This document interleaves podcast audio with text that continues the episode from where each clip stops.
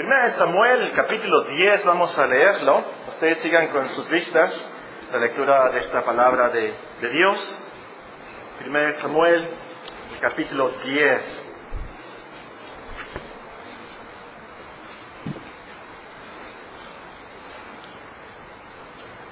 Primera de Samuel, el capítulo 10 dice así. Tomando entonces Samuel una redoma de aceite, la derramó sobre su cabeza, es decir, sobre la cabeza de Saúl, y le besó, y le dijo, ¿no te ha ungido Jehová por príncipe sobre tu pueblo Israel? Hoy, después de que te hayas apartado de mí, hallarás dos hombres junto al sepulcro de Raquel, en el territorio de Benjamín, en Celsa, los cuales te dirán, las asnas que habían ido a buscarse las asnas que habían ido a buscarla se han hallado. Tu padre ha dejado ya de inquietarse por las asnas y está afligido por vosotros, diciendo, ¿qué haré acerca de mi hijo? Y luego que de allí sigas más adelante y llegues a la encina de Tabor, te saldrán al encuentro tres hombres que suben a Dios en Betel, llevando uno tres cabritos, otro tres tortas de pan y el tercero una vasija de vino, los cuales, luego que te han saludado, te darán dos panes, los que tomarás de mano de ellos. Después de esto, llegarás al collado de Dios, donde está la guarnición de los filisteos. Y cuando entres allá en la ciudad, encontrarás una compañía de profetas que descienden del lugar alto, y delante de ellos salterio, pandero, flauta y arpa, y ellos profetizando. Entonces el Espíritu de Jehová vendrá sobre ti con poder, y profetizarás con ellos, y serás mudado en otro hombre. En cuanto te haya sucedido estas señales, haz lo que te viniere la mano, porque Dios está contigo. Luego bajarás delante de mí a Gilgal. Entonces descenderé yo a ti para ofrecer holocaustos y sacrificar ofrendas de paz. Espera siete días hasta que yo venga a ti y te enseñe lo que has de hacer. Aconteció luego que al volver él la espada, la espalda para apartarse de Samuel, le mudó Dios su corazón. Y todas estas señales acontecieron en aquel día. Y cuando llegaron allá al collado, he aquí la compañía de los profetas que venía a encontrarse con él, y el Espíritu de Dios vino sobre él con poder y profetizó entre ellos. Y aconteció que cuando todos los que le conocían antes vieron que profetizaba con los profetas, el pueblo decía el uno al otro, ¿qué le ha sucedido al hijo de Cis? ¿Saúl también entre los profetas? Y alguno de allí respondió diciendo, ¿y quién es el padre de ellos? Por esta causa se hizo proverbio, ¿también Saúl entre los profetas? Y cesó de profetizar y llegó al lugar alto. Un tío de Saúl dijo a él y a su criado, ¿A dónde fuisteis? Y él respondió, a buscar las asnas. Y como vimos que no parecían, fuimos a Samuel. Dijo el tío de Saúl, yo te ruego me declares que os dijo Samuel. Y, Saúl respondió a su tío, nos declaró expresamente que las asnas habían sido halladas. Mas del asunto del reino de que Samuel le había hablado, no le descubrió nada. Después Samuel convocó al pueblo delante de Jehová en Mizpa, y dijo a los hijos de Israel, Así ha dicho Jehová, el Dios de Israel. Yo saqué a Israel de Egipto y os libré de la mano de los egipcios y de mano de todos los reinos que os afligieron. Pero vosotros habéis desechado hoy a vuestro Dios, que os guarda de todas vuestras aflicciones y angustias. Y habéis dicho, no, sino pon rey sobre nosotros. Ahora pues presentaos delante de Jehová por vuestras tribus y por vuestros millares. Y haciendo Samuel que se acercasen todas las tribus de Israel, fue tomada la tribu de Benjamín e hizo llamar a la tribu de Benjamín por sus familias, y fue tomada la familia de Matri. Y de ella fue tomado Saúl, hijo de Cis. Y le buscaron, pero no fue hallado. Preguntaron pues otra vez a Jehová si aún no había venido allí aquel varón. Respondió Jehová, he aquí que él está escondido entre el bagaje. Entonces corrieron y los trajeron de allí y puesto en medio del pueblo, desde los hombros arriba, era más alto que todo el pueblo. Y Samuel dijo a todo el pueblo, ¿Habéis visto al que ha elegido a Jehová, que no es semejante a él en todo el pueblo? Entonces el pueblo clamó con alegría diciendo, ¡Viva el rey! Samuel recitó luego al pueblo las leyes del reino y las escribió en un libro, el cual guardó delante de Jehová. Y envió Samuel a todo el pueblo, cada uno a su casa. Saúl también se fue a, su casa en Gaba, y fueron con él los hombres de guerra, cuyos corazones Dios había tocado. Pero algunos perversos dijeron, ¿cómo nos ha de salvar este? le tuvieron en poco y no le trajeron presente, mas él disimuló. los teólogos y los expertos debaten mucho sobre la salvación de Saúl. Hay unos que creen que Saúl fue salvo, que él estará en el cielo, pero hay otros que creen que él no fue salvo, que será, que está en el infierno de hecho. Por supuesto, Dios es el único que sabe. Dios es el único que sabe si Saúl fue salvo. Pero aquí en este pasaje nos encontramos con algo de evidencia que Saúl sí fue salvo. Continuando con nuestros estudios del Antiguo Testamento, ahora nos toca estudiar 1 Samuel capítulo 10, pasaje que leímos. Ya estudiamos el capítulo 8, comenzamos de hecho nuestro estudio en el capítulo 8, donde se nos explica que Israel pidió un rey. Antes no tenían rey, ellos eh, tenían jueces, tenían profetas, eh, y por supuesto tenía a Dios como líder. Pero en, 1 Samuel capítulo 8 nos dice que Israel quiere un rey, ellos quieren ser como las demás naciones. Y eso es lo que dicen. Queremos ser como las demás naciones, queremos un rey. Dios, por supuesto, les advirtió que les iría mal si tenían un rey, pero ellos insistieron en su petición. En el capítulo 9 estudiamos cómo es que Dios en su providencia perfecta reveló a Samuel quién sería ese primer rey de Israel. Saúl, hijo de Cis de la tribu de Benjamín. Ahora, si no estuvo con nosotros en esos estudios, le recomiendo mucho que lea esos capítulos esta tarde. Y, si puede, de hecho, que lea desde, el primer capítulo de Primera de Samuel, para que entiendan las lecciones y entiendan el drama que nos encontramos en esta historia. Este pasaje de Primera de Samuel 10 lo podemos dividir en tres escenas. En la primera escena nos encontramos a Samuel ungiendo a Saúl como el primer rey. Lo hace en privado, como vamos a ver. En esa escena también vemos que Samuel le profetiza a Saúl de tres señales, tres incidentes que le sucederán para confirmarle que Dios lo había elegido como rey de Israel. En la segunda escena, Saúl sale de delante de Samuel Dios le muda el corazón, Dios le cambia el corazón a Saúl, se cumplen las señales que le había dicho eh, Samuel, y Saúl se encuentra con un tío, de eso se trata la segunda escena. En la tercera escena nos encontramos que Samuel convoca al pueblo para presentarles a Saúl como el primer rey. Al terminar eso, los despide. Saúl se va a su casa acompañado de unos soldados que aprobaron de él, pero también se nos cuenta de unos perversos, esa es la palabra que usa la Biblia, unos perversos, unos malos que se burlaron de él. Muy bien, leamos y comentemos sobre lo que pasa en la primera escena. La primera escena está del versículo 1 al versículo 8. Sigan con sus vistas. Tomando entonces Samuel una redoma de aceite, la derramó sobre su cabeza y lo besó y le dijo, ¿no te ha ungido Jehová por príncipe sobre su pueblo Israel? Hoy, después que te hayas apartado de mí, hallarás a dos hombres junto al sepulcro de Raquel en el territorio de Benjamín, en Celsa, los cuales te dirán, las asnas que habías ido a buscar se han hallado. Tu padre ha dejado ya de inquietarse por las asnas y está afligido por vosotros, diciendo, ¿qué haré acerca de mi hijo? Y luego que de ahí sigas más adelante y llegas a la encina de Tabor, te saldrán al encuentro tres hombres que suben a Dios en Betel, llevando uno tres cabritos, otro tres tortas de pan y el tercero una vasija de vino, los cuales luego que te haya saludado te darán dos panes, los que tomarás de mano de ellos. Después de esto llegarás al collado de Dios donde está la guarnición de los filisteos y cuando entres allá en la ciudad encontrarás una compañía de profetas que descienden del lugar alto, y delante de ellos salterio, pandero, flauta y arpa, y ellos profetizando. Entonces el Espíritu de Jehová vendrá sobre ti con poder, y profetizarás con ellos, y serás mudado en otro hombre. Y cuando te haya sucedido estas señales, haz lo que te viniere la mano, porque Dios está contigo. Luego bajarás delante de mí a Gilgal. Entonces descendré yo a ti para ofrecer holocaustos y sacrificar ofrendas de paz. Espera siete días hasta que yo venga a ti y te enseñe lo que has de hacer. Esa es la primera escena. Ahora, Dios mediante el próximo domingo, creo que es primero de junio, julio, ¿verdad? elegiremos al que será el nuevo presidente eh, de México. El primero de diciembre oficialmente le pondrán la banda presidencial, lo cual simboliza, por, supuesto, que toma posesión como presidente de México. Creo que estoy en lo correcto, ¿verdad? Primero de diciembre es la fecha.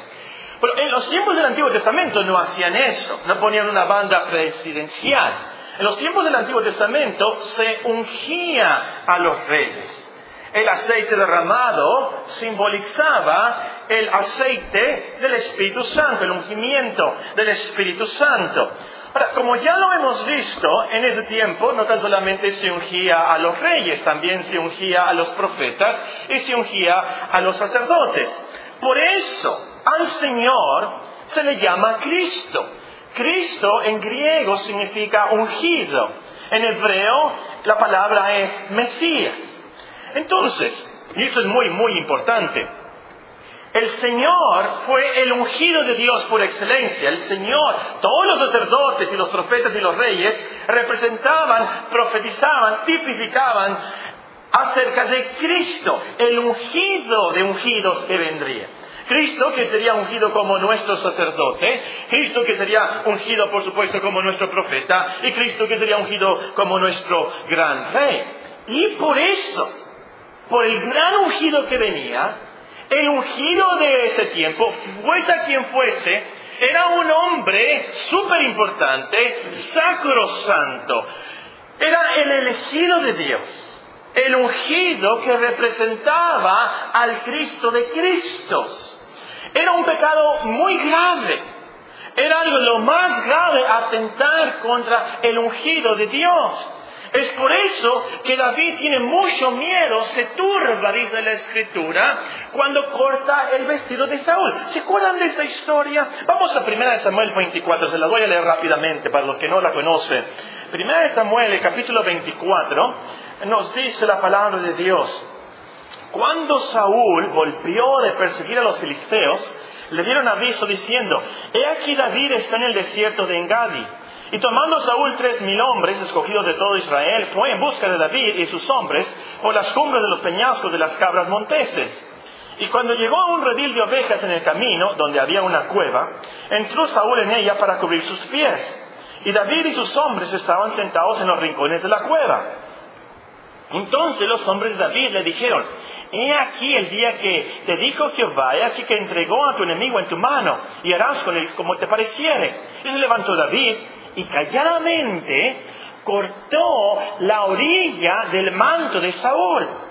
Después de esto, se turbó el corazón de David, porque había cortado la orilla del manto de Saúl, y dijo a sus hombres, Jehová me guarde hacer mal, Jehová me guarde hacer tal cosa contra mi Señor, el ungido de Jehová, que yo extienda mi mano contra él, porque él es el ungido de Jehová. Así reprimió David a sus hombres con palabras y no les permitió que se levantasen contra Saúl. Y Saúl, saliendo de la cueva, siguió su camino. También David se levantó y después saliendo de la cueva dio voces detrás de Saúl diciendo, mi señor el rey. Y cuando Saúl miró hacia atrás, David inclinó su rostro a tierra e hizo reverencia. Y dijo David a Saúl, ¿por qué oyes las palabras de los que te dicen, mira que David procura tu mal? He aquí que han visto hoy tus ojos como Jehová te ha puesto hoy en mis manos en la cueva. Y me dijeron que te matase, pero te perdoné, porque dije, no extenderé mi mano contra mi Señor, porque es el ungido de Jehová. El Cristo de Jehová, literalmente el Mesías de Jehová el que Dios había elegido para ser el gran rey, el que Dios había elegido tipificando al que vendría como rey de reyes. Ahora, hay otra cosa aquí que nosotros no hacemos. Cuando se le ponga la banda presidencial a la persona que será presidente, no le van a dar un beso. Aquí Samuel le dio un beso, nos dice en primera de Samuel capítulo 10, le dio un beso a Saúl. Ese beso, como era costumbre en ese tiempo, se daba en honor, en reverencia, como el ungido de Jehová. Es así como entendemos, no sé si ustedes han notado, el Salmo 2. En el Salmo 2 nos dicen los primeros versículos cómo es que la gente, dice la, la gente consulta unido contra Dios y contra su ungido. Y luego al final, y podemos leer ahí el Salmo, la gente consulta, los príncipes consultarán unidos contra Dios y contra su Cristo. Y luego al final de ese Salmo, el Salmo 2, en nuestra Biblia dice, honrad al Hijo. Literalmente allí dice, besad al Hijo, bienaventurados todos los que confían en Él. Es lo que nos dice el versículo ahí al final del Salmo 2. Y es lo mismo aquí, ese beso era de honra, de reverencia, como homenaje a Saúl. Bueno, volviendo a nuestra historia. Saúl, por supuesto, ha quedado sembrado, está incrédulo. Ahora, ustedes imagínense, un día antes, él está eh, buscando unas burras, andaba de vaquero, buscando por todo Benjamín, por todo el territorio, buscando unas asnas, unas burras que se habían perdido de su padre. Otro día, al siguiente día, es ungido como el primer rey de Israel. Increíble. Eso era algo tremendo, eso era un milagro, no, no lo podía creer. Entonces Samuel le dice, te voy a dar tres profecías, te van a pasar tres cosas para confirmarte que esto es de Dios y que Dios va a estar contigo. El primero, por supuesto, y lo leímos ya, es que dos hombres te van a decir que tu padre ya no está preocupado por ustedes, por las burras, ya no perdón, no está preocupado por las asnas, ahora está preocupado por ustedes. Y es lo que nos dice en el versículo, leemos al final del versículo del capítulo 10, perdón, el capítulo 10 es la última parte del versículo 1. ¿No te ha ungido Jehová por príncipe sobre su pueblo Israel? Hoy, después de que te hayas apartado de mí, hallarás dos hombres junto al sepulcro de Raquel en el territorio de Benjamín, en Celsa, los cuales te dirán, las asnas que habías ido a buscar se han hallado. Tu padre ha dejado ya de inquietarse por las asnas y está afligido por vosotros, diciendo, ¿qué haré acerca de mi hijo? Ahora, la profecía no hubiera sido tan profética, valga la redundancia, si, Samuel le hubiera dicho, ¿sabes qué? Cuando tú, te vayas de vuelta, unos hombres te van a decir que tu padre no está tan preocupado por la sana, está preocupado por ustedes. Pero la profecía aquí es muy específica. No le dice unos hombres, le dice dos hombres. Y esto va a suceder en este lugar específico, junto al sepulcro de Raquel en Celsa, en el territorio de Benjamín. Era una profecía bastante específica. Y también la segunda profecía es muy, muy específica, en el versículo 3. Luego que de allí sigas más adelante, llegues a la encina de Tabor, te saldrán al encuentro tres hombres que suben a Dios en Betel, llevando uno tres cabritos, otro tres tortas de pan, y el tercero una vasija de vino, los cuales luego que te hayan saludado te, te darán dos panes los que tomarán de mano de ellos. Aquí tenemos tres hombres, tres cabritos, tres panes, una vasija de vino. Y te van a dar dos panes. Es algo muy específico, es una profecía de verdad. El tercer incidente es el más interesante, y aquí nos vamos a concentrar en una lección. El versículo 5 nos dice, esta es la profecía, después de esto, llegarás al collado de Dios, donde está la guarnición de los filisteos. Cuando entres allá en la ciudad encontrarás una compañía de profetas que descienden del lugar alto. Delante de ellos salterio, pandero, flauta y arpa, y ellos profetizando. Entonces el Espíritu de Jehová vendrá sobre ti con poder, y profetizarás con ellos, y serás mudado en otro hombre. Y cuando te haya sucedido estas señales, haz lo que te viniera a la mano, porque Dios está contigo. Luego bajarás delante de mí a Gilgal entonces descendré yo para ofrecer holocaustos y sacrificar ofrendas de paz. Espera siete días hasta que yo venga a ti y te enseñe lo que ha de acontecer. Noten que Samuel, por cierto, menciona la guarnición de los filisteos. Esto era como una fortaleza. Era como, como, eh, es como, como un cuartel militar. Pero de los filisteos en medio de Israel, como que le da un hint, una pista de lo que sería su trabajo en el futuro. Tienes que deshacerte de estos, del yugo de estos filisteos. Y lo hace después, por supuesto, en la historia es cuando David va y Goliat, ¿se acuerdan? Era de los filisteos. Bueno, eso lo vamos a estudiar después, Dios mediante. También algo muy importante que hay que notar aquí, que se menciona la obra del Espíritu Santo. Dice, vendrá sobre ti con poder. Hay algunos que creen que el Espíritu Santo no existía en el Antiguo Testamento. Obviamente que el Espíritu Santo sí existía en el Antiguo Testamento. Si alguien no tiene el Espíritu eh, eh, Santo, no puede ser salvo, no puede hacer cosas que agraden a Dios. Por supuesto que estaba el Espíritu Santo ahí. Desde el Génesis 1 leemos el Espíritu se movía sobre la paz de las aguas. Por supuesto que estaba allí. Lo que pasó en el Pentecostés, Pentecostales, el Espíritu descendió con más poder sobre más gente, sobre todo el mundo, sobre gente de todas las naciones y dio, por supuesto, más dones a los hombres. Ahora, hay que notar aquí, al sucederle estas profecías, Saúl ha de haberse motivado mucho sabiendo que entonces Dios de seguro había hecho esto, era de Dios que era el primer rey de Israel. Y por cierto, le dio también Samuel hay instrucciones específicas de lo que debía de hacer en Gilgal. Los que conocen la historia se acordarán que ese era un episodio muy triste lo que pasó en Gilgal. Después vamos a ver eso. Lo que yo quiero que notemos, y la aplicación en nuestras vidas de esas profecías es una nada más, podemos ver otras, pero nada, es un capítulo. Vamos a ver una lección nada más de esta escena. Una lección muy básica de eso, pero nos motiva mucho y nos consuela mucho. La lección es esta. Dios sabe lo que nos pasará en el futuro. Muy básico esto. Yo creo que todos decimos amén. Pero ¿de cuánta motivación y qué gran consolación es esto? Dios sabe lo que nos pasará en el futuro. Dios sabía y le dijo a Samuel exactamente lo que le pasaría a Saúl. Exactamente, lugares específicos, personas específicas, las cosas que traían, Exactamente, Dios sabía, por supuesto, porque Él lo sabe todo. Él es omnisciente, por supuesto, pero también porque Dios predestina todo. Él decretó que así sucediera y sucedió así. Como dice San Pablo, habiendo sido predestinados conforme al propósito del que hace todas las cosas, según el designio de su voluntad, a fin de que seamos para la alabanza de su gloria. Esta lección es teológica, sí, yo sé, es difícil entender la predestinación. ¿Cómo es posible que Dios predestine todas las cosas y nosotros somos responsables? Y todo sucede lo que Él quiere que suceda.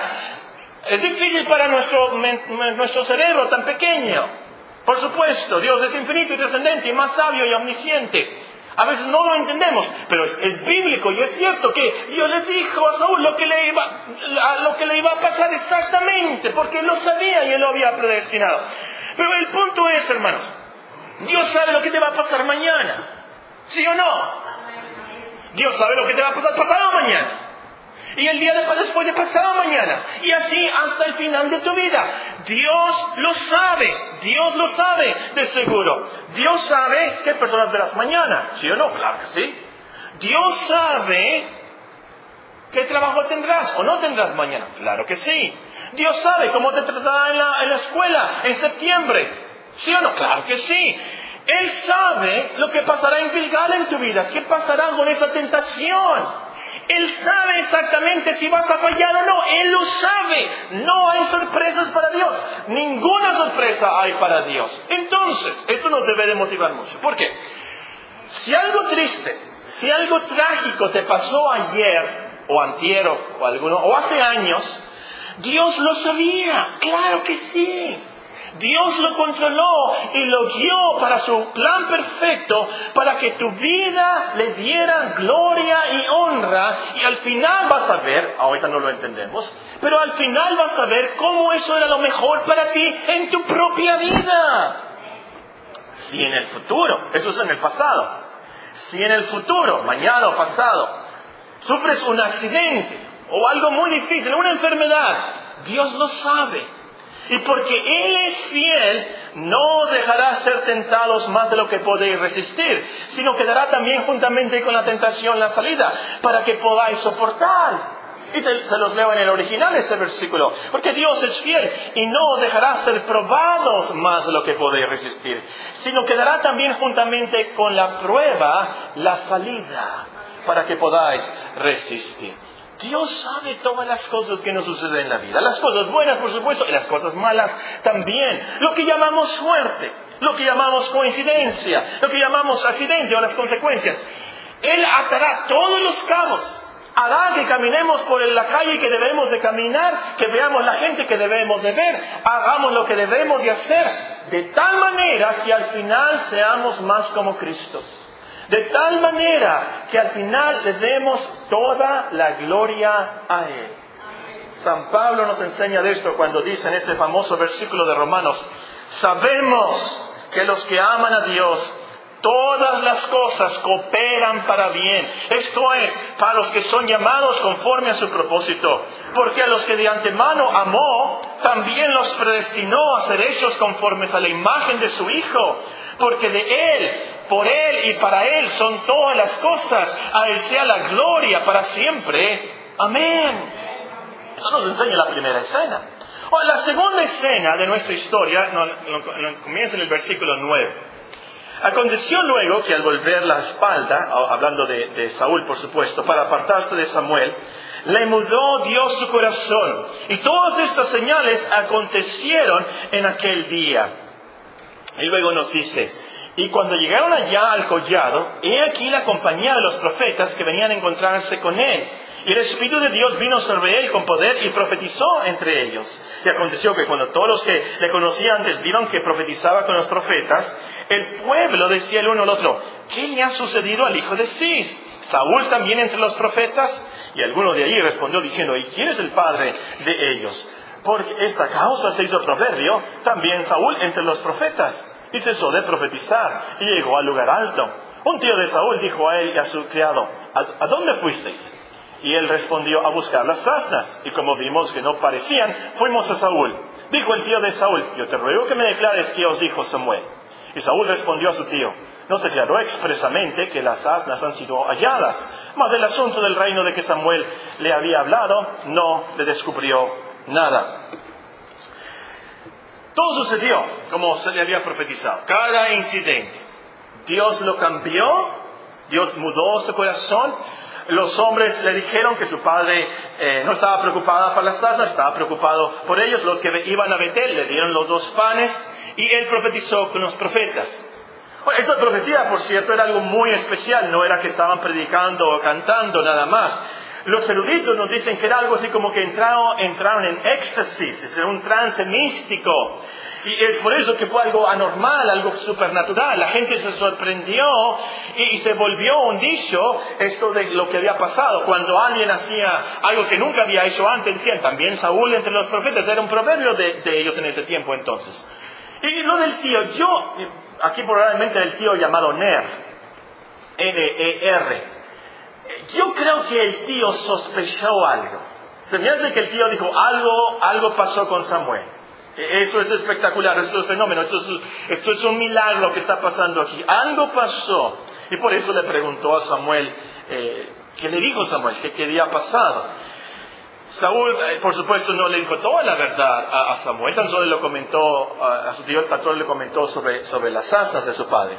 Y en esta escena quiero recalcar esta lección, muy básica, pero también de mucha consolación. Dios puede cambiar nuestro corazón. Dios puede cambiar nuestro corazón. En el versículo 6 leemos. Entonces el Espíritu de Jehová vendrá sobre ti con poder y profetizarás con ellos y serás mudado en otro hombre. Versículo 9. Aconteció luego que al volver él la espalda para apartarse de Samuel, le mudó Dios su corazón. Le mudó Dios su corazón. el corazón, por supuesto, no es el órgano biológico que late, late, late, late, late muchas veces. No, no, no, no. El corazón es lo que dirige nuestras emociones, lo que dirige nuestras decisiones, lo que dirige nuestros pensamientos. Es por eso que Salomón dice en Proverbios, del corazón mana la vida. En términos modernos pudiéramos decir que es la computadora central que maneja todas las actividades, todo lo que hacemos, todo lo que pensamos, todo lo que deseamos en nuestras vidas. Entonces la lección es básica, pero es cierto. Dios puede cambiar nuestro corazón y eso significa que Dios puede cambiar nuestras vidas. Dios puede cambiar la forma en que pensamos, qué es lo que queremos, nuestra visión de la vida, cómo pensamos, nuestros propósitos, nuestros anhelos.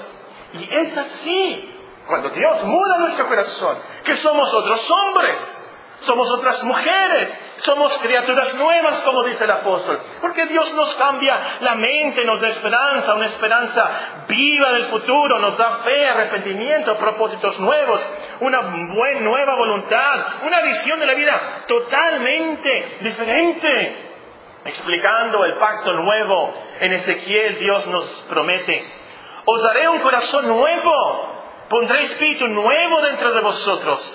Quitaré de vuestra carne el corazón de piedra y os daré un corazón de carne. Y pondré dentro de vosotros mi espíritu.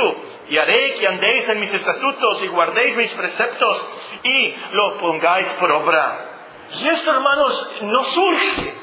Esta es la salvación a lo último, cuando Dios cambia nuestro corazón, cuando Dios nos transforma por su gracia, para que creamos en Él, para que dejemos esos vicios y le adoremos de corazón. No sé si a usted le ha pasado, ojalá que le haya pasado, que en su vida usted quisiera, yo quiero cambiar, yo ya no quiero hacer esto, no, no quiero ver esto, no quiero tomar esto, no quiero inyectarme con esto, yo quiero cambiar.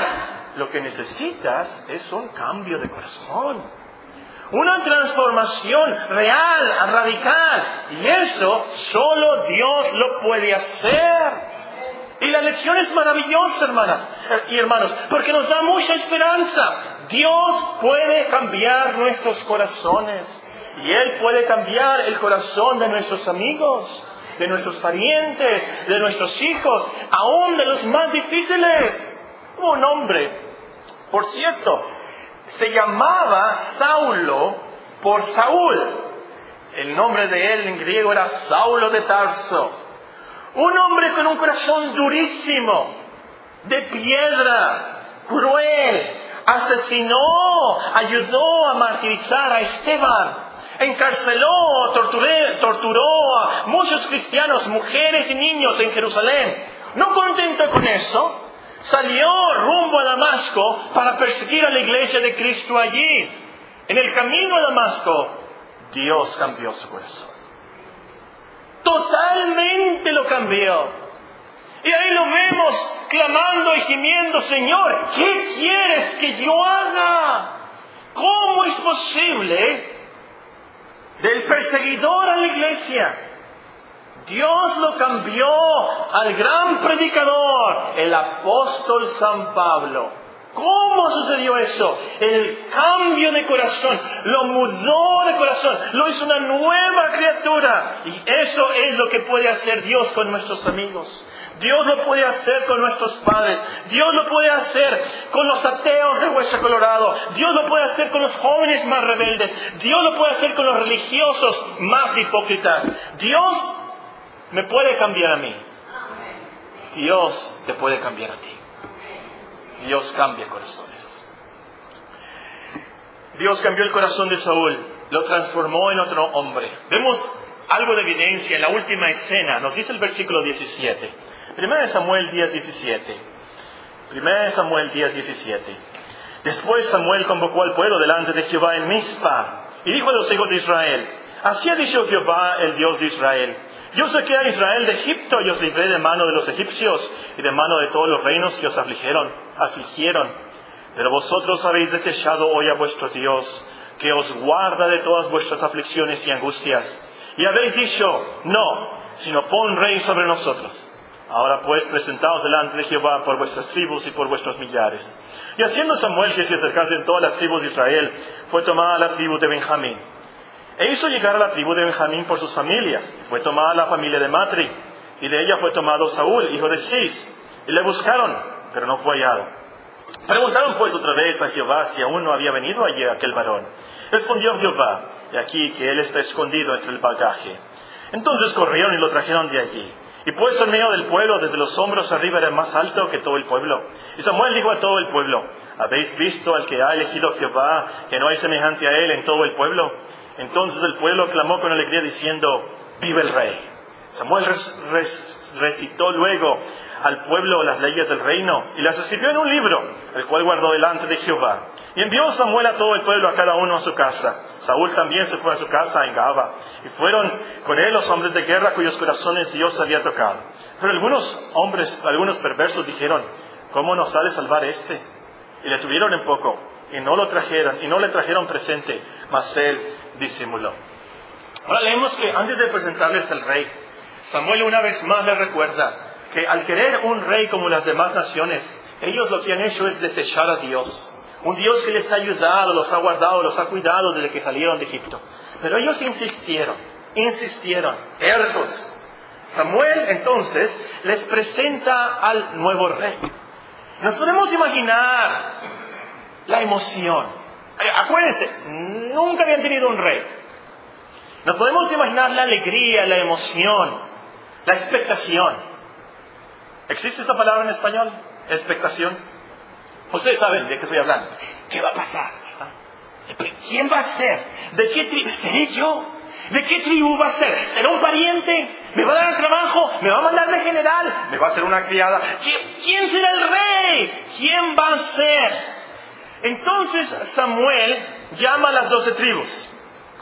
De esas doce tribus va a salir el rey. Escoge a una tribu de las doce. La tribu de Benjamín. De la tribu de Benjamín escoge las familias. De esas familias escoge a la familia de Matri. De esa familia del linaje de Matri está Cis. Y de Cis, Benjamín. Benjamín es el rey. ¿Dónde está? No estaba. No estaba el rey. Como un anticlímax. ¿Y qué pasó? ¿Dónde está Saúl? Él no sabe. Yo soy. Mírenme a mí. Miren qué guapo soy. Miren qué alto soy. Más que usted. Miren, yo soy muy inteligente. Claro, por supuesto que yo era el elegido. No, no, se escondió. Y vemos aquí algo de su modestia y de su humildad. Él se fue y ya sabía lo que iba a pasar, por supuesto. Ya sabía. Samuel le había dicho, Samuel lo ungido, le habían, se habían cumplido las profecías. Él seguro sabía, pues voy a ser yo. Pero él no hace eso, él se va y se esconde con mucha modestia y con mucha humildad entre el baje, las maletas y los carruajes y todo lo que habían llegado ahí de viaje, todas las tribus. Lo podemos imaginar ahí acuchillado, ¿verdad? Entre las maletas, no me vayan a encontrar aquí. Por supuesto, nadie se puede esconder de Dios. ¿A dónde miré de tu presencia? Dice el salmista. Dios le dijo, está escondido entre el bagaje. Y llega Saúl, más alto que todos. ¿Por qué? ¿Por qué seguía escondido? Su corazón había sido mudado, cambió. Vemos aquí ahora un hombre humilde, con mucha modestia. Al final, Samuel despide, despide a la gente. Todos van a volver a su casa. ¿Qué hace Saúl? Espérense, espérense, espérense, espérense. Necesito un palacio. Quiero una casa en los lagos de Mispa. No, no, él, no hace eso. Él vuelve a su casa a trabajar. Humildad. Y por cierto, vean el versículo 26. Confirma la lección que acabamos de ver, que Dios cambia el corazón. Versículo 26. Envió Samuel a todo el pueblo, cada uno a su casa. Saúl también se fue a su casa en Gaba.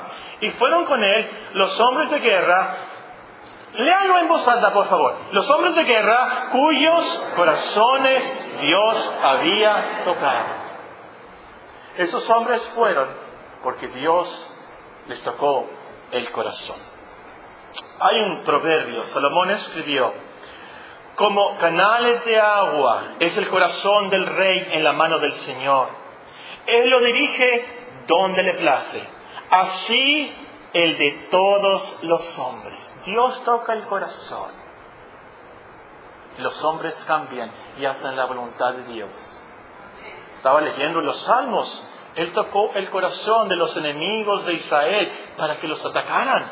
Dios hace su voluntad, tocando aquí el corazón acá, tocando el corazón allá. Y esto es muy práctico también. A lo último, Dios hace su voluntad, por supuesto. No hay nadie que le diga, tú no puedes hacer esto. No hay nadie que le diga, yo tengo mi libre albedrío, yo hago mi voluntad. No, porque Dios cambia el corazón y voluntariamente nosotros cumplimos el propósito de Dios. Entonces, como creyente, como cristiano, como discípulo del Señor, eso te debe dar mucha tranquilidad y mucha esperanza. Si Dios quiere que te den un trabajo, Dios va a tocar el corazón de las personas para que te den el trabajo. Si Dios quiere que estés en cierta escuela, Dios va a tocar el corazón de los profesores, los maestros, los que pusieron el examen, de tal manera que entres a esa escuela. Si Dios quiere que te cases con esa muchacha, Dios va a tocar su corazón para que cambie de decisión. Si Dios quiere que alguien te venda o, que te compre algo, Dios toca el corazón de esas personas. Ahora, entre más grande sea tu Dios, entre más soberano y entre más entiendas que Dios decide todas las cosas y cambia corazones y muda y toca corazones, más paz vas a tener. Si tienes un Dios chiquito que no puede contra el diablo, que no puede contra los corazones de los hombres, entonces vas a sufrir mucho y te vas a estar en gran depresión el resto de tu vida. Pero si tienes un Dios bíblico, grande, trascendente, que puede mudar corazones y tocar a cualquier persona, hasta un, a Saúl de Tarso, al torquemada de la Inquisición de ese tiempo, si Dios puede cambiar corazones y tocar personas así, puedes vivir muy calmada como madre. Después de haber orado hincada por tu hijo allí, llorando por tu hijo, Dios puede cambiar corazones. Él cumplirá su propósito. Después de estar hincada ahí, por ese primo, por ese amigo, por, ese esposo, por... Ahí ustedes tienen la línea. Puedes levantarte sabiendo, Dios puede hacer esto. Él puede. Yo sé que Él puede. Entonces, no te dan el trabajo. No entras a la escuela. La muchacha te dice, no, ¿Que no entiendes? No. Tú te vas con mucha tranquilidad, con mucha paz. ¿Por qué? Porque tú sabes, es Dios. Es Dios quien le ha dicho, esta puerta no. Hay una Abigail mejor, hay una muchacha mejor para ti. Hay un trabajo mejor para ti. Hay una escuela mejor para ti. Hay un lugar mejor para ti en la vida. Te voy a guiar a eso. Tú persevera, tú sigue. A lo último, por supuesto, vamos a ver el plan perfecto de Dios y vamos a entender. Para nosotros, para nosotros muchas veces es un dilema. ¿Cómo es posible? Dios debería hacer esto y esto y esto y esto otro.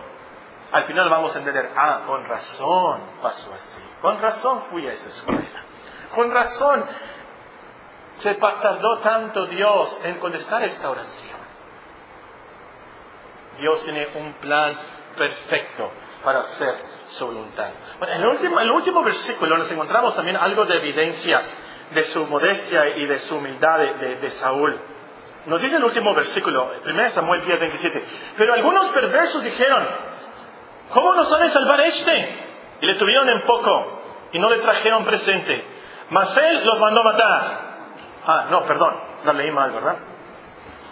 Mas él disimuló. Como si no los hubiera oído. Como si no le hubieran molestado. Como si no hubieran pecado contra él porque no le llevaron el presente, el regalo acostumbrado al, elegir un rey. Él tenía el amor de 1 Corintios 13. Ese amor que no busca lo suyo, no se irrita, no guarda rencor. La lección que quiero recalcar de esta escena está en las palabras de Samuel en el versículo 19. Vosotros habéis desechado hoy a vuestro Dios, que os guarda de todas vuestras aflicciones y angustias. La lección muy básica, pero qué motivadora.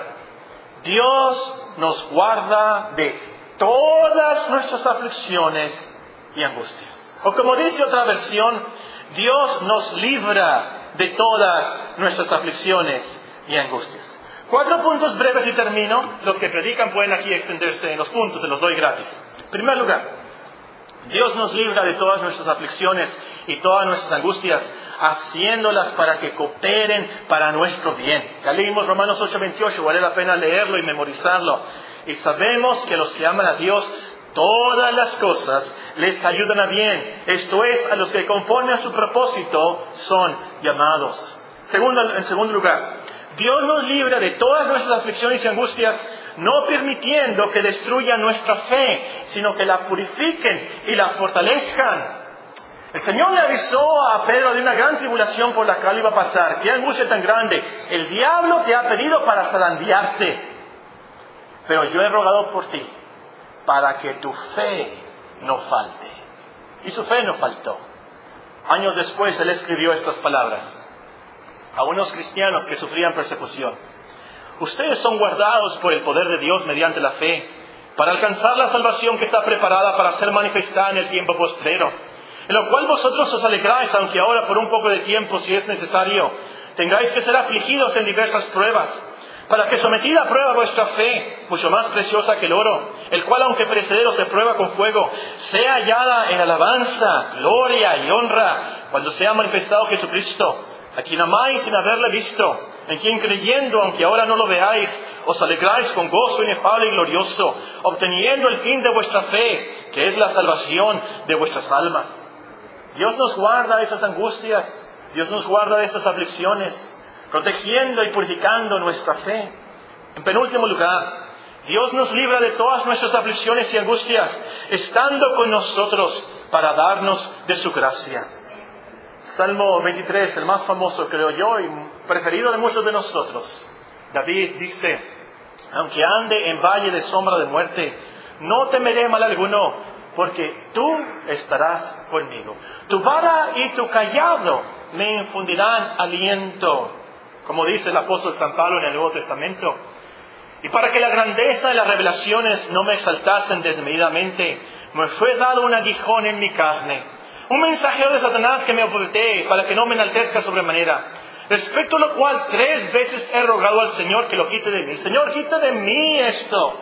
Quita de mí esta angustia, esta aflicción.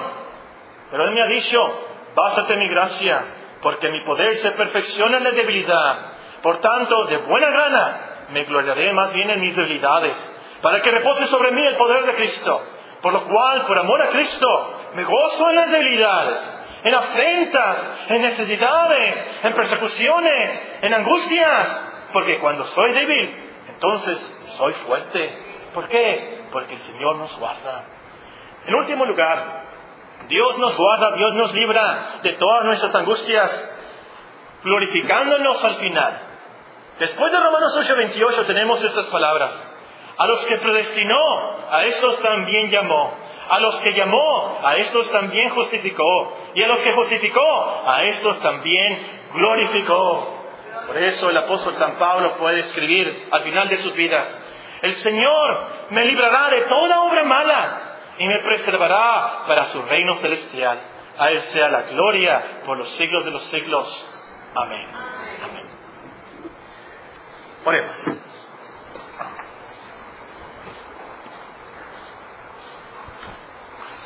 Al salir de estas puertas de la iglesia, como creyente esta mañana, quiero que salgas pensando en estas lecciones.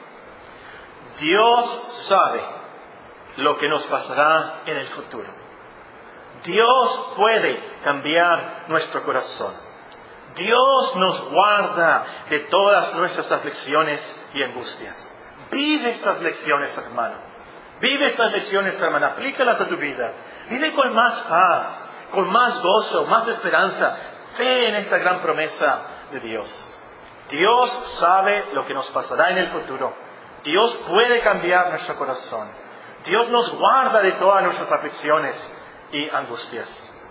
Que si no eres creyente, sal de las puertas de esta iglesia pidiéndole a Dios misericordia, que cambie tu corazón Arrepiéntete de tus pecados y acércate a Dios y Él se acercará a ti y así vivirás para su gloria.